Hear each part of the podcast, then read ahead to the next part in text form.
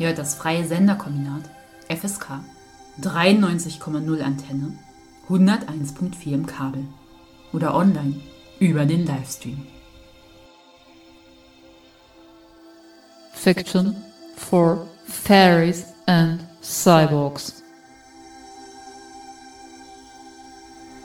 Fiction for Fairies and Cyborgs hüpft, stolpert und kriecht auf verschlungenen Pfaden und schlägt schwärmerische Schneisen ins urbane Dickicht von Theorie und Leben. The Persistent Desire, ein Spezial zu queeren Archiven und Fambutsch-Sehnsucht. In dieser Sendung feiern wir zwei große Fambutsch-Sammelbände, zwei wunderbare Femme-AutorInnen und Vernetzungsdiven, nämlich Joan Nessel und Sabine Fuchs, und nähern uns queeren Archiven an. Und zwar ganz konkreten Archiven, die analog wie digital Medien sammeln und teilen, sowie den Erinnerungen, den Aufladungen, der Verzauberung zwischen uns, unseren Fluchtlinien in queere Geschichte und Geschichten, sowie unser Vorspüren queerer Zukünfte. Cripping Time, Queering Space. Belonging, verstanden nach Bell Hooks, zwischen Being und Longing, Sein und Sehnen. Im ersten Teil der Sendung liest Sabine Fuchs aus ihrem wunderbaren Aufsatz Spuren im Archiv Van Butch Nostalgie für eine queere Zukunft. Im November 2020 erschien der Sammelband Van Butch Dynamiken von Gender und Begehren, herausgegeben von Sabine Fuchs. Und dieser große deutschsprachige Van Butch Sammelband ist ein Ereignis und wird bei Fiction for Fairies and Cyborgs in mehreren Sendungen zelebriert. Der Klappentext sagt, dieser Sammelband zeigt, was Butches und Femmes und ihre Dynamik ausmacht. Erotik, Ritual, Sexualität, Ästhetik und Politik, Widerstand gegen die Zwangsordnung von Zweigeschlechtlichkeit und Heterozentrismus. Kurzum, eine Kultur der Wertschätzung von queerem Gender und Begehren, auch im Hinblick auf die produktiven Auseinandersetzungen von von Butch mit vielfältigen Ausprägungen von Feminismus, historisch sowie aktuell. Die 30, und ich möchte hier nochmal sagen, Ausrufungszeichen, die 30 Beiträge beschäftigen sich mit der Erotik von Gender-Inszenierungen in lesbisch, queer, trans Kontexten. Mal literarisch, mal wissenschaftlich, mal essayistisch, mal dokumentarisch, autobiografisch. Dabei geht es um die kulturelle Repräsentation und die politische Anerkennung einer weitgehend marginalisierten erotischen Kultur. Und ja, wie ich gerade schon sagte, es sind 30 Aufsätze und es ist ein 400 Seiten starkes Werk. Also groß passt zu diesem Buch. Es wird bleiben und wachsen. Allein schon Sabines Einleitung ist ein Wurf und berührt so viele Fambutsch-Diskurse und trägt sie weiter in die queere Zukunft. Sabine prägt hier unter anderem das Theorem Gender viel und das ist sehr nötig als Antwort auf vielfältige queere Diskurse und Bestrebungen, die immer wieder sehr unreflektiert fordern, Gender einfach abzuschaffen. Mehr dazu hören wir in kommenden Sendungen zu diesem Thema. Dann gibt es Essays von Juana Maria Rodriguez, Geste und Äußerung, Fragmente aus dem Fambutsch-Archiv, die sich auch ganz klar wieder diesem Thema Fambutsch und Archive und Sehnsucht anschmiegen und es weitertragen. Dann Sabine Fuchs zu Stone-Sexualitäten, Übersetzungen von Joan Nessel, von Jordi Rosenberg. Jordi Rosenberg hat gerade auch den Roman Confessions of the Fox herausgegeben ein wunderbarer Text von Beth Brand, ein Gedenken an Leslie Feinberg. Und zum Beispiel auch ein Fembut-Stück ganz aus dem Jetzt, aus der Berliner Queer-Szene von Noe Warren. Wie jetzt vielleicht schon im Klappentext deutlich wurde, gibt es in diesem Sammelband eine starke Fokussierung auf erotische Dynamiken von Femme Butch. Was ich sehr wichtig finde und was wertgeschätzt werden muss, auf keinen Fall weggewischt werden darf. Und das sind auch Stellen, wo Fembutch vielfach angegriffen und diskriminiert wird. Gleichzeitig sind mir persönlich jetzt aber auch zum Beispiel andere Dynamiken von Fembutch wichtig, also auch asexuelle Dynamiken von Fembutch, die ich durchaus auch sehe. Und über ein Themen wie diese werde ich dann in folgenden Sendungen mit Sabine Fuchs und anderen auch diskutieren. Das ist aber dann immer in einer sehr wertschätzenden Umgebung Denn es ist klar, in einem so großen Sammelband kann nicht alles repräsentiert werden. Und hier sind ja schon 30 Aufsätze drin und kommen super viele Stimmen und Perspektiven und Brüche und Widersprüche vor und werden gezeigt und offen gehalten. Und Sabine Fuchs macht sich in der Einleitung auch ganz stark für vielfältigste Ausprägungen von und Lebarten und Spielarten des Butch-Genders zum Beispiel. Das ist ganz wunderbar. Butch ist a Butch ist a Butch. Egal wie eine Person das jetzt für sich oder im Spiel mit anderen füllen mag.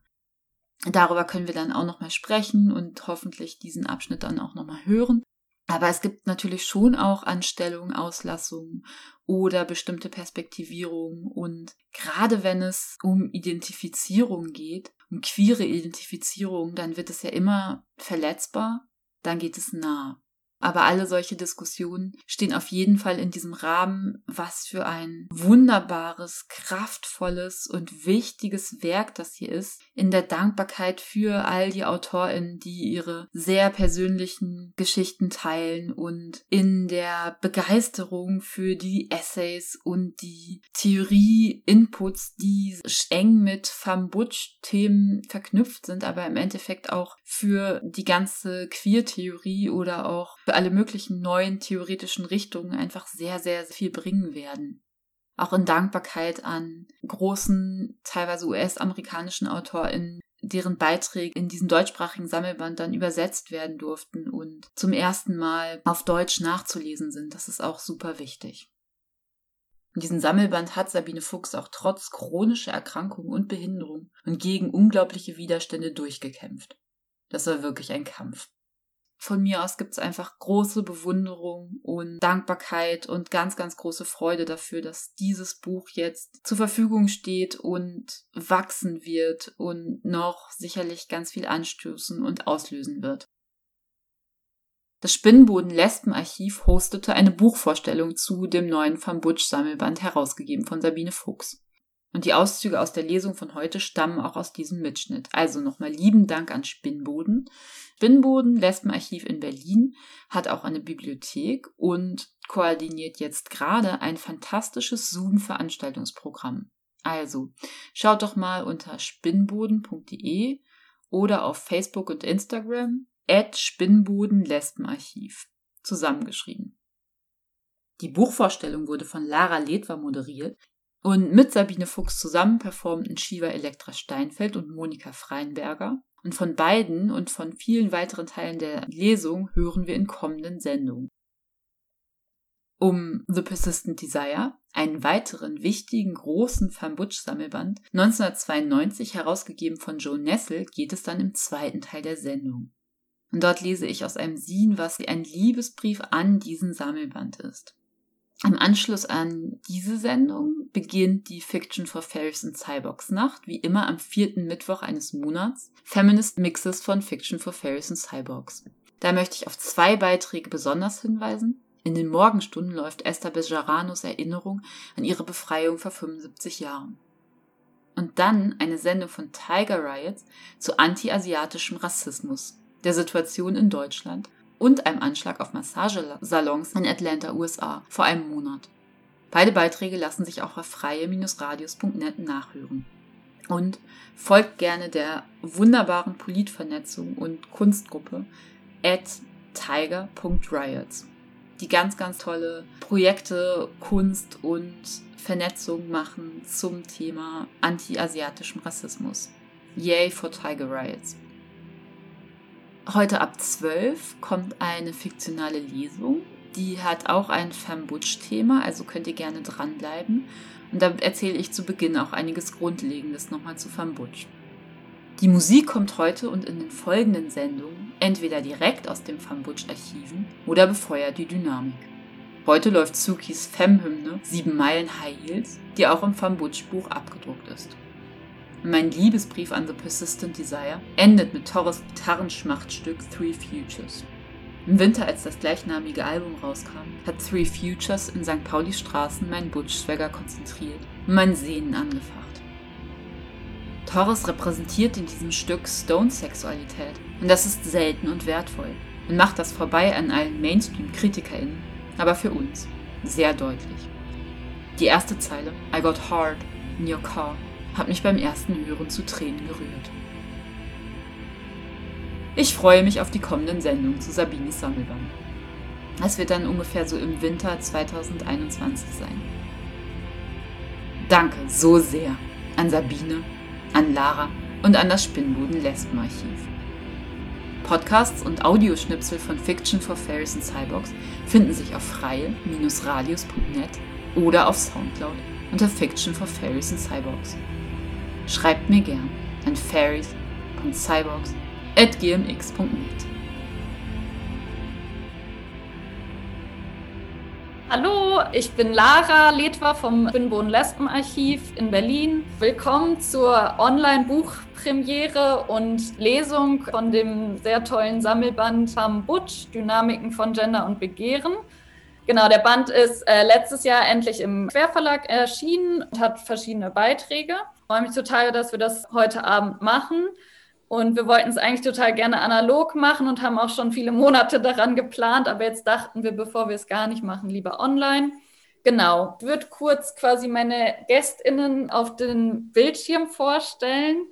Und zwar, genau, ist einmal die Herausgeberin Sabine Fuchs heute Abend da und quasi ist auch die Veranstalterin von der Lesung heute Abend. Genau, Sabine identifiziert sich als nicht-binäre Femme, ist Hamburger Kultur- und Literaturwissenschaftlerin und Autorin von vielen Beiträgen zu akademischen und populären Publikationen an den Schnittstellen von Feminismus, Transgender, nicht-binärer und queerer Kultur, Theorie und Sexualität.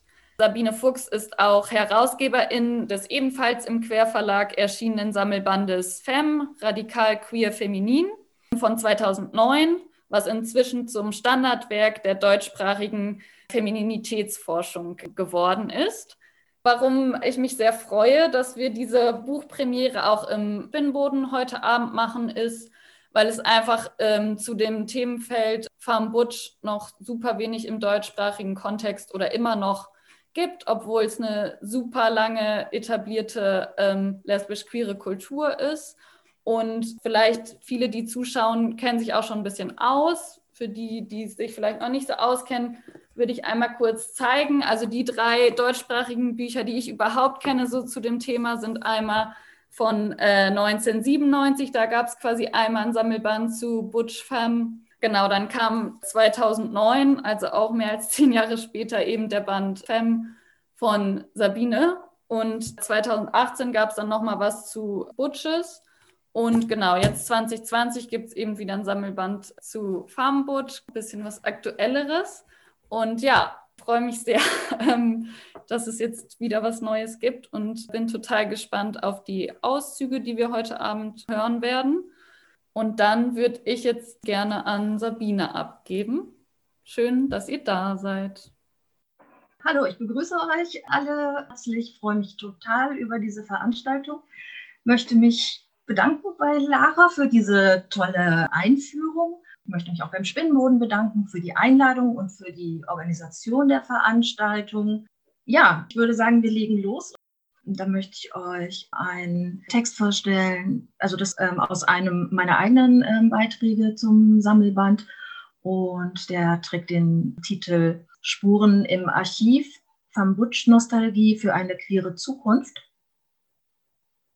In ihrem Aufsatz Emotional Rescue fragt die queere Literaturwissenschaftlerin Heather Love nach den psychischen Kosten und den politischen Folgen der immer wiederkehrenden Erfahrung von Queers auf ein leeres Archiv zu treffen. Wie Love schreibt, ist unsere queere Geschichte eine Lehrstunde über das Thema der Abwesenheit. Die Erfahrung von sozialer Ablehnung und der Entwertung von queerer Liebe hat uns schmerzliche Lektionen von Kummer und Einsamkeit gelehrt. Dieses Bild vom leeren Archiv und die Wichtigkeit, unsere queeren Archive zu füllen, greift auch die queere Kulturwissenschaftlerin Juana Maria Rodriguez auf, indem sie einem ihrer Aufsätze nur Archive im materiellen Sinn gemeint, sondern auch im diskursiven Sinn. beschreibt in Archäologie des Wissens das diskursive Archiv als das allgemeine System der Formation und der Transformation der Aussagen und als das Gesetz dessen, was gesagt werden kann. Bei Jacques Derrida findet sich der Begriff des virtuellen Archivs. Diesen Begriff verbindet Derrida mit der Aufforderung, unseren überkommenen Begriff des Archivs aufzugeben und das Verhältnis von Anwesenheit und Abwesenheit in Bezug auf das Archiv neu zu überdenken. Nachdenken über das Archiv bringt uns schnell auf die Frage, wessen Geschichte für wert befunden wird, weitergegeben zu werden. Genauso aussagekräftig über Geschichte wie die Betrachtung dessen, was archiviert wurde, ist die Frage nach dem, was aus den Archiven ausgeschlossen wurde.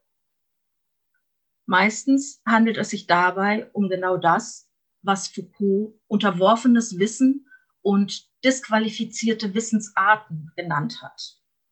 Dokumente unterdrückter, verachteter, ausgetilgter und vergessener Lebensweisen, verworfener Sexualitäten.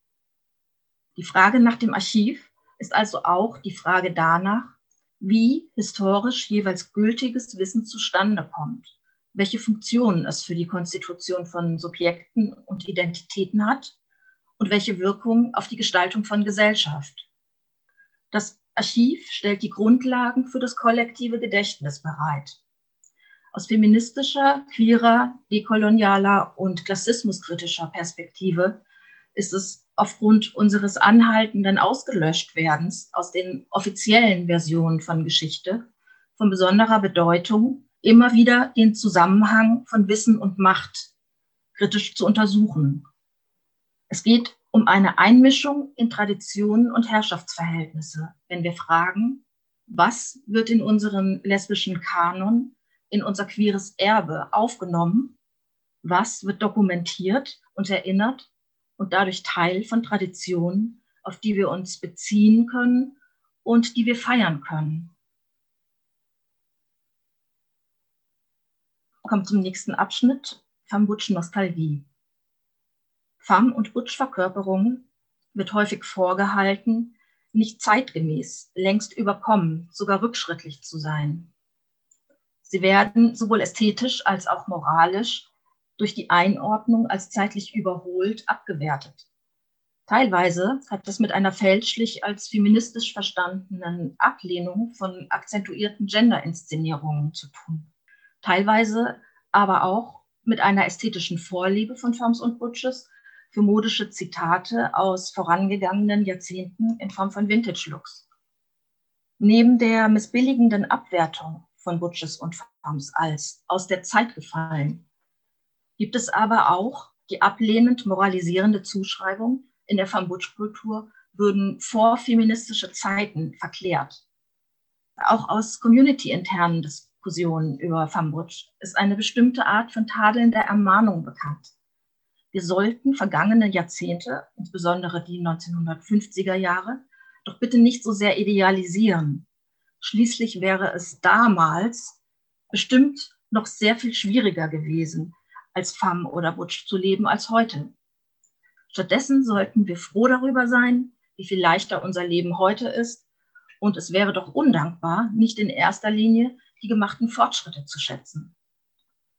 Etwas in mir sperrte sich immer gegen diesen erhobenen Zeigefinger. Ich konnte diese verordnete Selbstbeschränkung von Empfindung nie nachvollziehen. Irgendetwas daran schien nicht den eigentlichen Punkt zu treffen, wie bei Moralisierung üblich. Könnte es nicht doch einen Aspekt an diesen nostalgischen Gefühlen geben, der nicht der Verdammnis anheimgegeben werden muss? Die guten alten Zeiten hat es sicher nie gegeben. Aber vielleicht hat dieses sich in die Vergangenheit gezogen fühlen, das sich auch als Nostalgie bezeichnen lässt. Nicht so sehr mit Idealisierung, Verklärung und Eskapismus zu tun, als vielmehr damit, eine Ähnlichkeit und Verwandtschaft zu spüren, ein sich berührt fühlen durch die Zeit hindurch. Nicht unter Ausblendung von Schmerzhaftem, sondern durch ein mehr oder weniger bewusstes Wiedererkennen von Ähnlichkeiten in der Geschichte. Vom Butch-Nostalgie als eine Form von queerer Rückwärtsbezogenheit wäre dann weniger die oftmals Butches und Femmes vorgeworfene verklärende bis hin zu reaktionäre Nostalgie, mit der so negativ konnotierte Vorstellungen wie naive Idealisierung und unpolitische Gegenwartsflucht verbunden sind, als vielmehr eine durchaus reflektierte Perspektive, die die Gegenwart stärker in ihrem Gewordensein wahrnimmt besteht also ein Missverständnis daran, Nostalgie unhinterfragt als grundsätzlich reaktionär oder restaurativ auszulegen und daher abzulehnen. Während nahe liegt, dass es sich in queeren Zusammenhängen eher um Varianten von Nostalgie handelt, die reflexiv sind. Damit beziehe ich mich auf das Werk von Svetlana Bäum, die ein Buch geschrieben hat, The Future of Nostalgia, wie ich glaube, geht es in Femme-Butch-Kontexten ganz und gar nicht um die Verklärung einer vermeintlich schöneren, guten alten Zeit, sondern um ein Wiedererkennen und um eine Sehnsucht. Diese Sehnsucht bezieht sich auf ein Gefühl der Geborgenheit im Wiedererkennen von Ähnlichem. Ja, sogar eine Art Verwandtschafts- oder Zugehörigkeitsgefühl. Ein besonders queeres Gefühl, da unsere biologischen Verwandtschaftsverhältnisse häufig eben nicht vom ähnlich fühlen, sondern vom Andersfühlen geprägt sind. Nicht von Geborgenheit, sondern von Isolation oder gar ausgestoßen werden. Und uns Femmes und Butches oftmals die Zugehörigkeit selbst in den vermeintlich eigenen Communities, wie den lesbisch-feministischen, den queer-feministischen oder den non-binären Transgender-Communities streitig gemacht und abgesprochen wird. Der nächste Absatz heißt, rückwärts fühlen in schmerzhafte Vergangenheiten. Durch die emotionale Distanzierung von der Vergangenheit hoffen wir, uns einen angenehmeren, weniger schmerzhaften Platz in der Gegenwart und Zukunft zu sichern. Aber womöglich hat unsere Gegenwart doch sehr viel mehr Schmerzhaftes mit vermeintlich vergangenen Zeiten zu tun, als wir selbst glauben wollen. Schließlich wird die Zeit nach Stonewall sehr stark und einseitig vom Topos des Stolzes, also Pride, dominiert.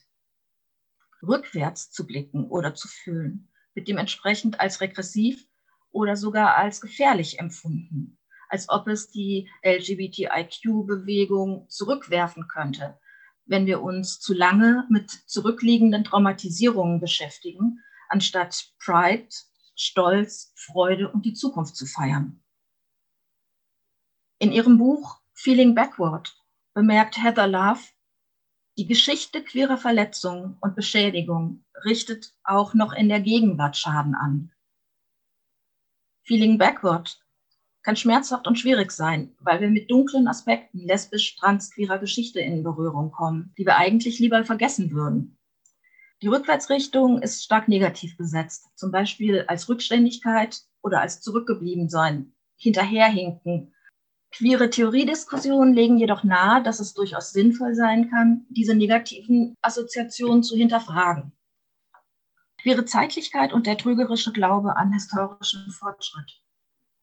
Wie Love schreibt, ist, Zitat, die Vergangenheit voller düsterer Gefühle und negativer Affekte, die nicht besonders gut in unsere Ära von Pride und der Assimilation in die heteronormative Kultur zu passen scheinen.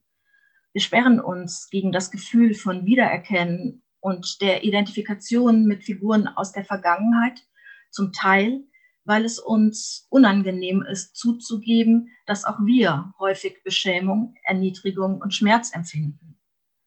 Sich mit diesen Figuren zu identifizieren bedeutet, das queere Fortschrittsnarrativ zurückzuweisen, das uns die Hoffnung auf eine bessere Zukunft gibt. Auch wenn dies schwierig sein mag. Unsere Ähnlichkeit mit den queeren Brüdern und Schwestern und anderen der Vergangenheit zu leugnen, bedeutet nur, dass wir uns selbst etwas vormachen, wenn wir glauben, unsere gegenwärtige Situation wäre frei von Queerfeindlichkeit und gesellschaftlicher Ungerechtigkeit. Das ist das Ende ähm, des Zitats von Love. Für viele Lesben und Queers ist es wichtig, sich einem Fortschrittsnarrativ zu verschreiben um der verbreiteten Assoziation von Queerness, Lesbischsein oder Homosexualität mit Unreife, Regression oder Rückwärtsgewandtheit zu entkommen.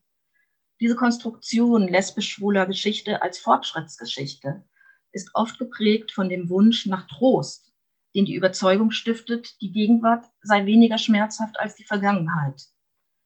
Ist das vielleicht auch einer der uneingestandenen Gründe dafür, warum Butch-Femme-Verkörperungen und Dynamiken in der Gegenwart auf so viel Ablehnung stoßen? Der nächste Abschnitt heißt unheimliche Vertrautheit, Verbundenheit durch die Geschichte hindurch spüren. In ihren Überlegungen zu lesbischer Geschichtsschreibung in The Present Future of Lesbian Historiography spricht Valerie Traub von Gefühlen von unheimlicher Vertrautheit angesichts des Entdeckens von lesbischen Formationen in der Geschichte. Diese Ausführung greift Catherine Nielsen auf, um sie spezifisch auf Affekte im Zusammenhang mit Van Butch-Geschichte zu beziehen. Den Ausgangspunkt ihrer Beschäftigung mit Theorien von queerer Zeitlichkeit und Affekt ist für Nielsen die manchmal fast unerklärlich intensive Identifizierung von Butches und Femmes mit Butch- oder Femme-Figuren aus früheren Zeiten. Wie kommt diese Vertrautheit, der Effekt des Wiedererkennens und der Identifizierung über die Jahrzehnte und sogar Jahrhunderte hinweg zustande? Und was kann uns dieser Effekt über Geschichte und Geschichtsschreibung sagen? Nielsen beschreibt ihre eigenen emotionalen Reaktionen auf Van Butch-Verkörperung und den Wandel dieser Affekte, ihren anfänglichen Widerwillen, ihre Abwehr und deren Transformation. Zitat. Während wir zunächst negative Repräsentationen von Butch Femme abwehren, weil uns nicht gefällt, welche Gefühle sie in uns auslösen, beweist ihre Fähigkeit, derart starke Gefühle auszulösen, ihr Vermögen, Körper über Zeit und Raum hinweg miteinander zu verbinden. Queere Zeit verläuft nicht linear und widersteht dem geschichtlichen Fortschrittsnarrativ. Sie bricht mit der Vorstellung von Rückständigkeit oder Rückwärtsgewandtheit als etwas Schlechtem zu vermeidendem. Dadurch wird ein Blick auf Geschichte möglich, der den Fokus auf das miteinander Verwobensein von Vergangenheit, Gegenwart und Zukunft legt, auf zyklisches Wiederauftreten und auf das Palimpsesthafte, also das Übereinander Geschichtetsein des Geschichtlichen.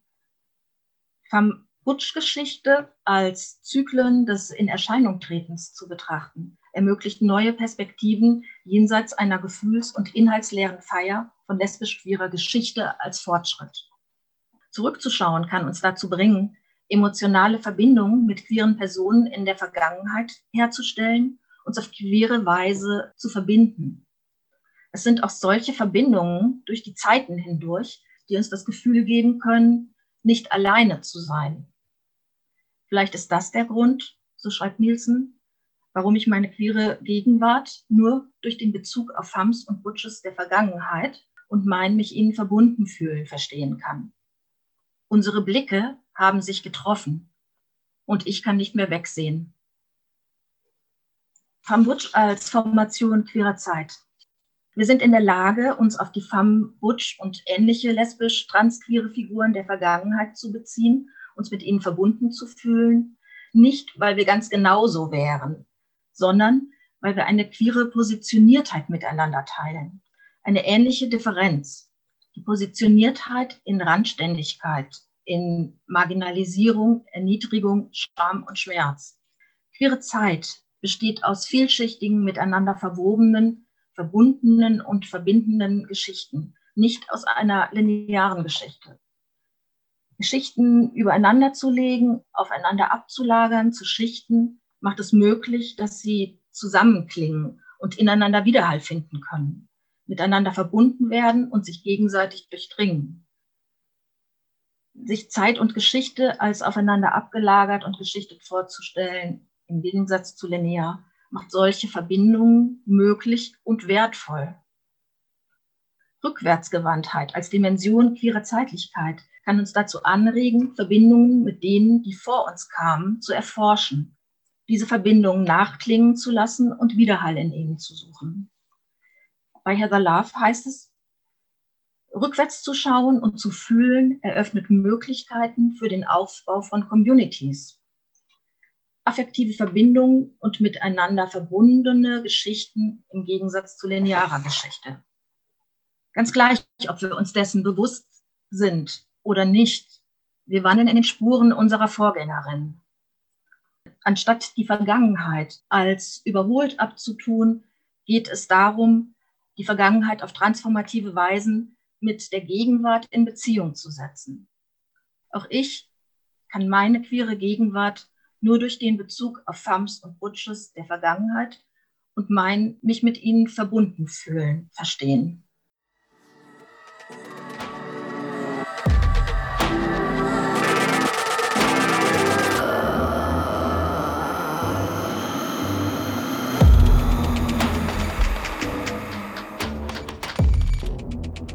Ja, willkommen zurück. Also nochmal vielen Dank für die tollen Beiträge zum lesbisch-queeren Archiv. Besonders der letzte Text hat ja auch nochmal sehr schön die Wichtigkeit des lesbisch-queeren Archivs und der Verwobenheit von der Gegenwart und Zukunft mit der Vergangenheit betont. Genau, und ich fand, es gab sehr schöne, so unterschiedliche Stimmungen in den Texten, die ihr alle vorgetragen habt. Also Vielen Dank für die ganzen Anregungen. Jetzt der äh, zweite längere Textauszug, den ich vorgestellt habe. Ja, aus dem gleichen Grund, den schon erwähnt hat. Das passt einfach ähm, sehr schön zum Spinnenbodenarchiv. Mir ist das ein wichtiges Thema und ich finde, das hat sehr gut zusammengepasst. Genau, dann würde ich langsam schließen bevor ich noch Schlussworte sage, habe ich noch einen kleinen Aufruf an euch. Also, liebe ZuschauerInnen, sehr schön, dass ihr da wart. Ähm, dieses Buch hier, von dem wir heute schon viel gesprochen haben, Femme Radikal Queer Feminin von Sabine von 2009, da ist leider die zweite Auflage ist vergriffen, also das ist zurzeit nicht im Buchhandel erhältlich. Und damit die dritte Auflage gedruckt wird, braucht es sozusagen Vorbestellungen.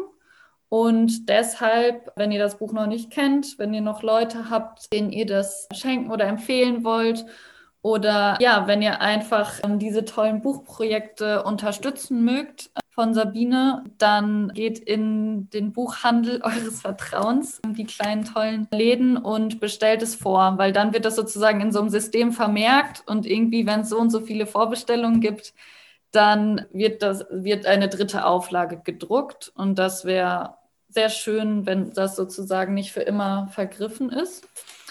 Genau, es gibt hier noch eine sehr wertschätzende Rückmeldung, die lese ich auch noch kurz vor. Ich wollte mich bedanken fürs Organisieren, an Monika und Shiva für den Input und Dabeisein und an Sabine Fuchs, die über unglaubliche Schwierigkeiten und Widerstände hindurch das Buchprojekt realisiert hat und so eine tolle Aktivistin ist. Danke, so viel Power. Wow, das spürt man, powered by love. Ganz wunderbar. Ja, vielen Dank für diesen wertschätzenden Kommentar. Ich danke euch dreien auch total, dir Sabine als allererstes, dass du bei uns auch die Lesung gemacht hast. Mich freut es besonders, dass wir das als lesbisch-queeres Archiv machen durften und hosten durften. Und einfach sehr schön, dass dein Buch da ist und zirkuliert und ein weiterer Beitrag ist zu unserem Archiv. Ich fand es eine super tolle Veranstaltung. Ich danke euch sehr. Ich würde euch noch empfehlen, folgt Sabine und auch uns, dem Spinnboden-Lesben-Archiv, auf Instagram, weil wir wir Spinnboden sind late, late to the party, aber jetzt auch endlich dort. Und wir brauchen noch mehr FollowerInnen. Das Design wird noch besser, versprochen. Und ja, sowieso erzählt allen auch vom Spinnboden. Bei uns passiert viel Neues. Es gibt viel Veränderung seit letztem Jahr. Wir geben uns Mühe. Beteiligt euch, bringt euch ein. Wir haben richtig Bock auf ein tolles, komplexes, lesbisch-queeres Archiv gewissenhaft, wünschige Grenzen mitgedacht, splitternackt, Mitternacht, Sprechakt, der uns sicher macht. Boah, bist du schön. Boah, boah, boah, bist du schön.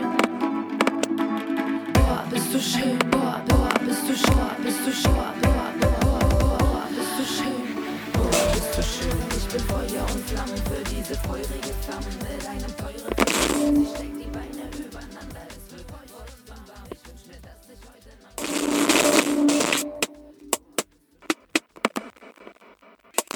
Rahmen der lesbisch-schwulen Filmtage Hamburg International Queer Film Festival gibt es ein von Bildwechsel kuratiertes Programm im Stream der lesbisch-schwulen Filmtage zu queeren Archiven. Queer Archives. Queere Archive. Archive sind ein kollektives Gedächtnis und Orte queerer Geschichte und Geschichten. Sie setzen sich dafür ein, dass queere Bilder und Stories präsent bleiben und zugänglich sind. Vor welchen Herausforderungen stehen queere Archive heute? Zusammen mit Dagmar Bruno präsentiert Bildwechsel im Programm des LFS online eine fantastische Wundertüte mit Dokumentationen und Interviews. Dagmar Bruno ist in der Programmgruppe der lesbisch-schwulen Filmtage, International Queer Film Festival, hat bei FSK bei Lorettas Leselampe mitgemischt und auch vielfach Sendungen zu den Filmtagen produziert. Und für dieses Programm hat Dagmar Bruno drei Interviews mit ArchivarInnen geführt. Erstens mit Sharon Thompson vom Lesbian Home Movie Project in Maine. Sharon Thompson hat in diesem mit anderen zusammen selbst produzierte private Videos von lesbischen und queeren Personen zusammengesammelt. Sowohl aus Nachlässen von Personen als auch gespendet. Und das ist super interessant, was sich da an queerem Leben und Erleben erfahren lässt. Dann gibt es ein Interview, wo Dagmar Bruno mit Anna Linda spricht. Anna Linda ist vom Swedish Archive for Queer Moving Images, was ein relativ junges, queeres Archiv ist, das zum Teil auch mit größeren Institutionen kollaboriert und in Schweden auch so ganz gut finanziert ist sozusagen, aber sich durchaus seinen Stachel bewahrt und da immer queere Störungen sozusagen reinbringt. Und auch ziemlich, ähm, wie Anna Linda erzählt, auch ziemlich so offen für die Schaffung von Spaces ist in größeren Institutionen, wo sich eben auch queere Personen wohlfühlen können, die so halbwegs in Richtung Safer Space gehen. Dann spricht Dagmar Bruno mit der Filmemacherin Jenny Olsen, deren Sammlung queerer Filme in das Harvard Archive aufgenommen wurde. Und Jenny Olsen aus San Francisco, USA, ist eine Ikone, die unglaublich viel queeres Filmmaterial gesammelt, zusammengestellt hat und sehr viele Vernetzungen geschaffen hat. Und ich war sehr gerührt, Jenny Olsen da aktuell live mit Dagmar Bruno sprechen zu hören und zu sehen. Wirklich, wirklich schön. Das Einzige, was ich ein bisschen schade fand an diesen sehr unterschiedlichen Interviews mit queeren ArchivarInnen, war das tatsächlich die Arbeit zu feministischer Kunst und queerer Bewegung und Geschichte das große Film- und Medienarchiv und Vernetzungsfeuerwerk Bildwechsel so ein bisschen kurz kam. Also Durban von Bildwechsel kommt kurz einmal in der Einleitung zu Wort, aber im Prinzip hätte ein längerer Eindruck von Bildwechsel auch einfach sehr gut als sich als viertes zu diesen drei Archives stellen lassen. Aber ähm, in der Radiosendung Fiction for Fairies and Cyborgs gibt es ja immer mal wieder Berührungspunkte mit Bildwechsel und die wird es auch weiter geben. Im Anschluss an diese Interviews läuft The Archivets, eine Dokumentation von Megan Ross, und zwar zum legendären Lesbian Her Story Archive in New York das von Joe Nessel und Deborah Edel in Brooklyn sich langsam sozusagen aufgebaut hat, anfangs in deren Privatwohnung angesiedelt war und jetzt umgezogen ist. Und in dieser sehr schönen Doku gibt es halt Interviews mit Joe Nessel und Deborah Edel, aber viel auch mit Personen, die in der Zwischenzeit in den Lesbian Her Stories aktiv waren und auch die aktuell noch aktiv sind. Also die 40-jährige Geschichte wird durch ganz viel Gesprächsstoff und aktuelles und älteres Filmmaterial erfahrbar und das ist wunderbar.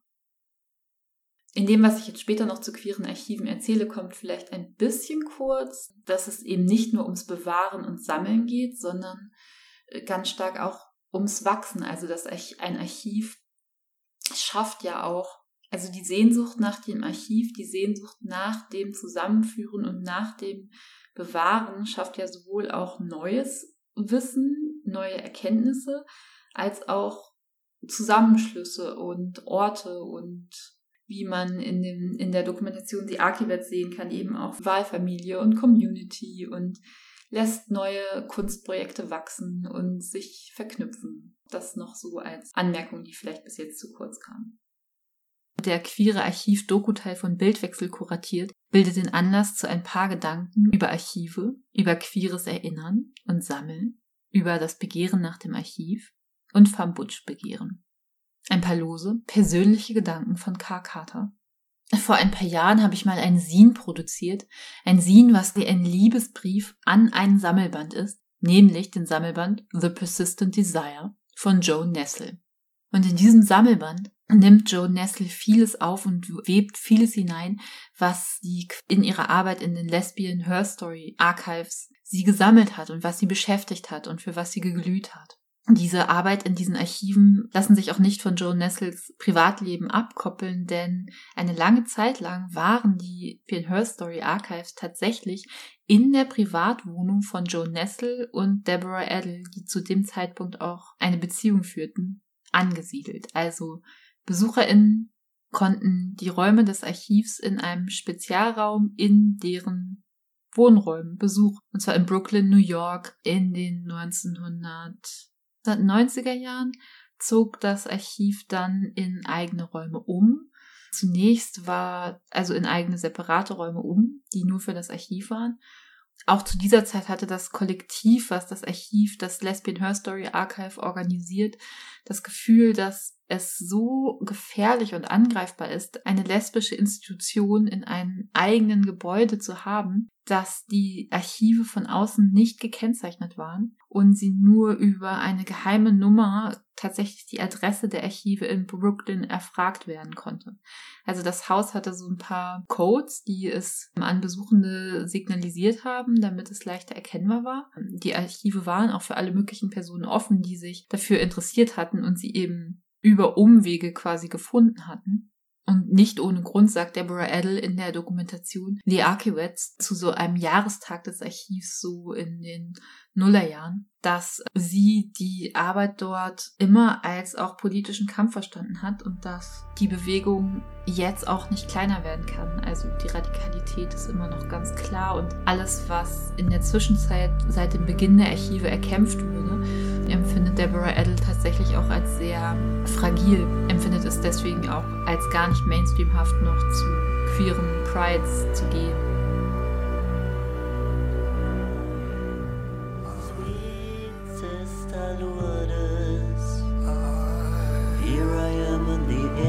The Persistent Desire.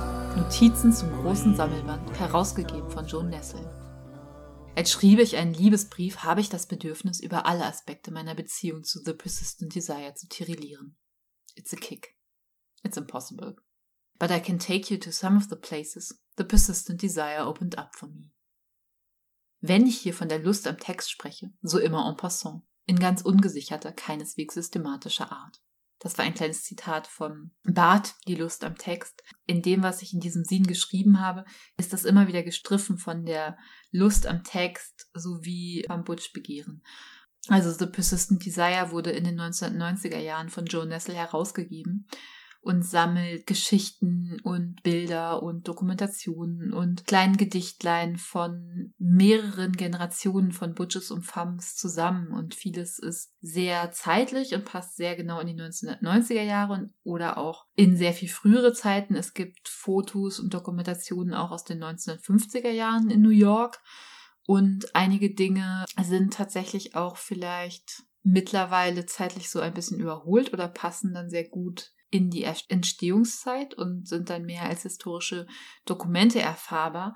Aber sehr vieles ist eben auch überhaupt nicht gealtert, erscheint erschreckend und bestürzend im Jetzt und fast schon weiter, als wir jetzt noch sind. Ich beginne mal ein ganz bisschen aus der Einleitung zu dem Sin zu lesen und dann kommt es zu meinem Softspot, also zu meinem wichtigsten Artikel in diesem Sin und dann lese ich nochmal das Ende vor. Zum Thema von Butch nochmal ein Zitat von Sabine Fuchs aus der Einleitung zu einem neuen von Butch Sammelband, herausgegeben von Sabine Fuchs. Auch wenn in ihm, also in diesem Text, identitäre Subjektpositionen benannt werden, versteht sich dieser Text als anti-identitär. Er funktioniert performativ. Er umkreist seine Gegenstände, er verfehlt seine Ziele. Dieser Text ist unvollständig und nicht abgeschlossen. Er ist einzig dem Begehren treu und bleibt sehnsüchtig. Ach, ich liebe dieses Zitat, es ist so schön, es macht super Lust auf Sabine Fuchs Einleitung. Und dann noch ein klassisches Zitat zum Archiv von Derrida, Jacques Derrida, dem Archiv verschrieben, eine freudsche Impression. Mal d'Archiv. Woraufhin sich unendlich, maßlos, immer auf dem Sprung, im Verlangen nach dem Archiv, die Erwartung ohne Erwartungshorizont, die absolute Ungeduld eines Wunsches nach Gedächtnis erhebt. Ja, das ist vielleicht der Zustand. Im Sehnen, im Wollen, im Begehren nach dem Archiv.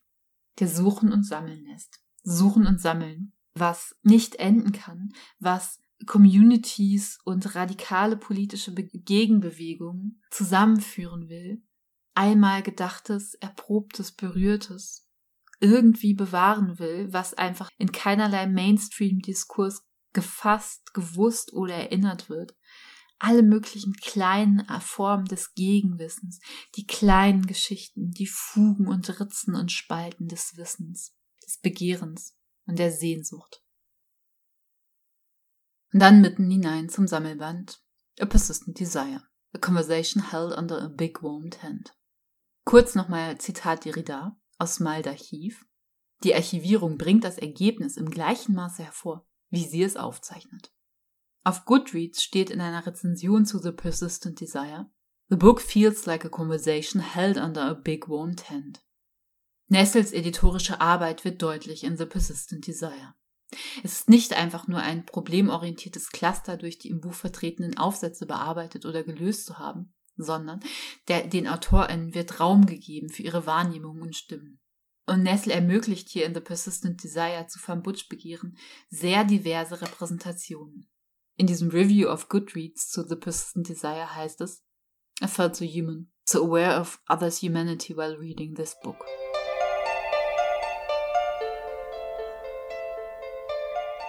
als eine Erinnerung an Femme-Geschichte oder Femme-Geschichte.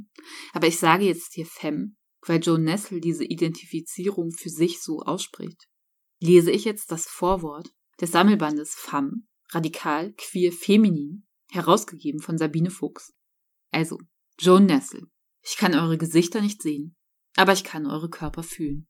Ich habe meinen eigenen Femme-Körper nahezu 70 Jahre lang getragen. Oder sollte ich sagen, er hat mich getragen. Von dem materiellen Körper der 1950er Jahre zu dem begrifflich umrissenen Körper dieser Zeit, dieser Seiten. 1977 besuchten Deborah Adel und ich, MitbegründerInnen der Lesbian Her Story Archives, eine Gemeinschaft von Butch-Femme-Frauen aus der ArbeiterInnenklasse, die ihr 30-jähriges Wiedersehen in einer großen Halle in Lowell, Massachusetts feierten. Zwei der Frauen, die das Archiv zuvor in diesem Jahr besucht hatten, erzählten uns von dieser Community, die sich noch nach 30 Jahren die Zeit nahm, zusammenzukommen und sich an die alten Zeiten zu erinnern. Eine der Schwarz-Weiß-Fotografien, die dem Archiv an diesem Abend geschenkt wurden, zeigt drei Moody Garden Femmes Mitte der 1950er Jahre auf einer Decke am Strand sitzend.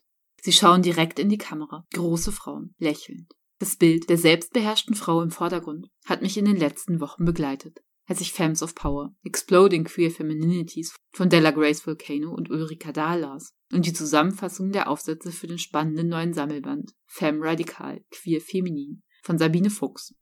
Die 1950er Jahre Femme auf dem Foto neigt sich zur Seite, stützt sich auf ihren ausgestreckten Arm mit ihrem tief sitzenden, trägerlosen Badeanzug und über ihrer großen Oberweite, die Beine untergeschlagen. Gar nichts Auffälliges, nur eine kräftige, selbstbewusste Femme in den besten Jahren, die in den härteren Zeiten arbeitete und liebte. Diese Frauen aus meiner eigenen Femme-Zeit sind immer bei mir, während ich eure Worte lese und in die Femme-Zukunft blicke. Ein neuer Diskurs findet seine Stimme, seine Sprachen. Und wie glücklich fühle ich mich, meine eigene Femme-Geschichte lange genug überlebt zu haben, um Zeugin dessen zu werden, was eine reichhaltige und komplexe Auseinandersetzung zu werden verspricht als eine älter werdende Femme aus der Arbeiterinnenklasse, die viele Jahre lang gekämpft hat, um die Worte, die Bilder, die historischen Verbindungen zu finden, die den Femmes gerecht werden würden, die ich gekannt und entdeckt hatte, und die Wunder an Stellen sahen, wo andere nur Scham und Schande sahen, fühle ich mich, als ob ich am Tor zu einer neuen Zeit stünde. Eurer Zeit. Die Alten und die Neuen, die Communities des 20. Jahrhunderts, die öffentliche Räume schufen, die SexarbeiterInnen, die Frauen all der Moody Gardens in unseren kollektiven Vergangenheiten. Die leibhaftig gezeichneten Körper, tief geprägt von Begehren, von Arbeit, von Zeichen und Spuren der Geschichte. Sie neigen sich vorwärts, um jedes eurer Worte zu hören. John Nessel, Melbourne, 2009.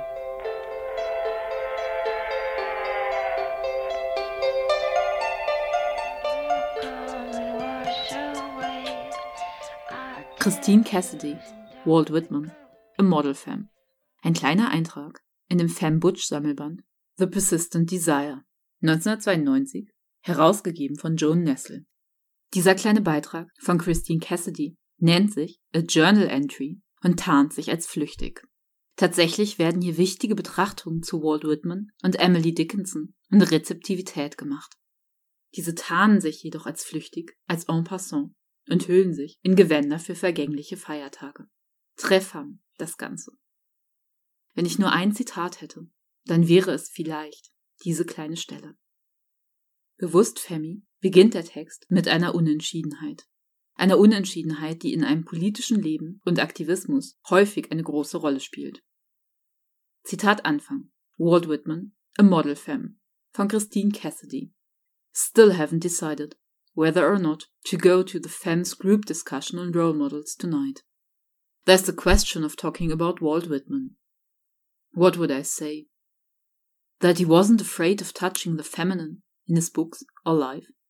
That his strength lay in receptivity? I think that's the essence of Whitman. He also didn't do one damn thing he didn't want to. Dann folgen, weiterhin als flüchtig getarnte Betrachtungen über Dickinson und Whitman, über Ätherisches und Körperliches, über Diskursivität und Materialität. Und all das mündet in the being femme is not passivity. It is active receptivity, passionate curiosity, that hunger, insatiable, for knowledge, for touch, for power, received and transformed. Whitman again. I know I am solid and sound. To me, the converging objects of the universe perpetually flow. All are written to me, and I must get what the writing means. Dann weiter Cassidy. For me, to really understand anything, I have to take it into my body. I have to become it, live it, charge it with my own imagination. There are things I will never comprehend childbirth, death. But I also know that in being open, receptive, I begin to understand the world, my life, my lovers. I begin to get what the writing means.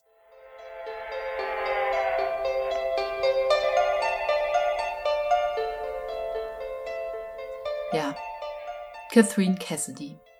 Das ist mein Softspot. Hier trifft mich The Persistent Desire am stärksten. Und dieser kleine Essay von Cassidy ist nah an einem Aphorismus von Roland Barthes aus Die Lust am Text. Was ist die Signifikanz? Der Sinn, insofern er sinnlich hervorgebracht wird. Zitat Ende. Hier rührt Barth an, was Audre Lords Uses of the Erotic, the Erotic as Power, mit bedeutsamen, glühenden Details auflädt. Und hier denke ich über das Cover des Sammelbandes nach, das auch mittlerweile von den 1990ern bis jetzt ziemlich legendär ist und ja, glaube ich, auch viel ausgelöst hat in der Community. Jo Nessel hat in ihrem Kampf um Femme, Begehren und Femlux sich auch ganz bewusst feminin inszeniert und hat bei Lesungen auch als politisches Statement und auch als Statement im Rahmen von dem Kampf gegen Bodynorms und gegen Fatshaming. Also Joe Nessel, die sich durchaus selber auch als kurvig beschrieben hat, trug bei Lesungen in den 1990er Jahren Negligés, in denen ihre Speckrollen besonders gut zu sehen waren und zu genießen waren. Und damit hat sie eben auch so ein ikonografisches Bild geschaffen, so eine begehrenswerte, queere, fem feminin inszenierte Person mit nicht modelmäßig abgemagerten Ärmchen, sondern mit dicken Armen, die aus einem engen Negligé herausquellen, hugging all the curves. Es war einfach wunderschön und hat echt viel inspiriert und in Feier dieses Negligés von Joe Nessel, was einfach legendär ist, hatten zum Beispiel ich und meine wunderbare Femme-Freundin Sabine Fuchs eben auch Negligés schön schwarz mit weißer Spitze am Dekolleté, die wir durchaus auch ganz bewusst auf unseren Lesungen getragen haben. Bevor ich jetzt das Ende vorlese zum Cover des Sammelbandes, noch eine Fußnote. The Persistent Desire war auch eine Abgrenzung von den Anti-Porn-Kampagnen weißer Mittelstandsfeministinnen, die sich gegen sexpositivere Feministinnen und Queers in den 1980er und 90er Jahren richteten. Schon das Cover spricht davon. Nur zwei Unterleiber zeigt die Fotografie. Und doch gibt es keinen Zweifel daran, dass es sich hier um Subjekte handelt. Personen, die möglicherweise Lust an Rollenspielen und kontextgeschützten erotischen Objektivierung haben, die sich jedoch aktiv und selbstbewusst auf Erotik einlassen, was insbesondere durch Jones Haltung deutlich wird. Also Jones Haltung auf dem Foto. So positioniert sich das Cover gegen Sex-negative feministische Haltungen und negiert zugleich, subtil wie bestimmt, patriarchale Fantasien von feminin inszenierten oder gelesenen Personen als reiner Unterleib. Dann lese ich jetzt das Ende meines Scenes, also meines Liebesbriefs an den Van Butch Sammelband The Persistent Desire, in dem eben viel aufgegriffen wird, was ihr auch in die Archivets der Dokumentation nachschauen könnt oder ganz anders finden werdet. Oberflächenberührung. Schließlich nehme ich The Persistent Desire mit ins Bett, beuge mich mit der Zahnbürste im linken Mundwinkel über die Seiten, bis mein Nacken sich versteift und kalter Zahnpastaschaum auf meinem Kinn gerinnt. Wenn mich nachts die chronifizierten Schmerzen wecken, beruhigt der vertraute Anblick von The Persistent Desire meine Augen. Als ein Teil für das Ganze fügt sich das Cover des Sammelbandes in meine oder eine queer-theoretische Faszination für Konzepte von Mimesis und Repräsentation, von Oberflächen und Falten, einem Oszillieren zwischen innen und außen. Zugleich ähnelt sich das Buchcover meiner Umgebung an. Rosa, nicht kreischend pink und all das Grau auf meinen ebenso grauen Laken. Ich fahre mit mal mehr, mal weniger abgeblätterten, im selben Ton lackierten Fingernägel Jones grau bestrumpfte Schenkel entlang. Verliere mich, wo der die Naht imitierende Strich auf ihrer linken Wade verrutscht ist und sich unter saftigem Fett ins Gras presst. Die kleinen Falten, die Jones halterlose Strümpfe am Übergang zwischen Nylon und Haut werfen, kenne ich so gut. Meine Fingerspitzen kennen sie. Schmal zulaufende Fingerspitzen großer Hände, von genau der richtigen Größe um in diesem Bild zu verschwinden. Ja, die kleinen Falten am Übergang von Strumpf und Haut sind für mich das Punktum der Fotografie. Ihr hört, wie Roland Barth schreibt das Studium auf. Hier trifft mich das Bild, punktiert, verwundet und öffnet mich. Der Zauber dieses Fotos liegt auch darin, dass es zwischen Andeutung und der Genauigkeit lebendiger Details oszilliert. So ist von der Butch kaum mehr als ein Stiefel und ein Hosenbein auszumachen das als Arbeitshose sowie als grober Dandystoff gelesen werden kann. Nur an einer verletzlichen Stelle, die meist verborgen bleibt, ist Haut enthüllt. Zwei Streifen an der Rückseite von Jones weißen Schenkeln. Nicht gezeigt werden der Hautton der Butch und their ability to pass. Und auch, dass es sich um einen Femme Butch behandelt, wird nur in Verbindung mit dem Buchtitel klar. Zuerst fällt aber der Druck auf, das Drängen von Jones Schenkel an die halb unter ihr liegenden Schenkel der Butch. Wie habe ich Joan in dieser Bewegung, die nicht wirklich in der Fotografie abgebildet ist, mich aber als Spannung, als Druck geradezu anspringt, begehrt? Wie habe ich Joan darin begehrt und mich darin gefunden? Mich gefunden in all meinen Switch, Femme, Butch und Transanteilen. So unsagbar versponnen, so stark, einfach und gut.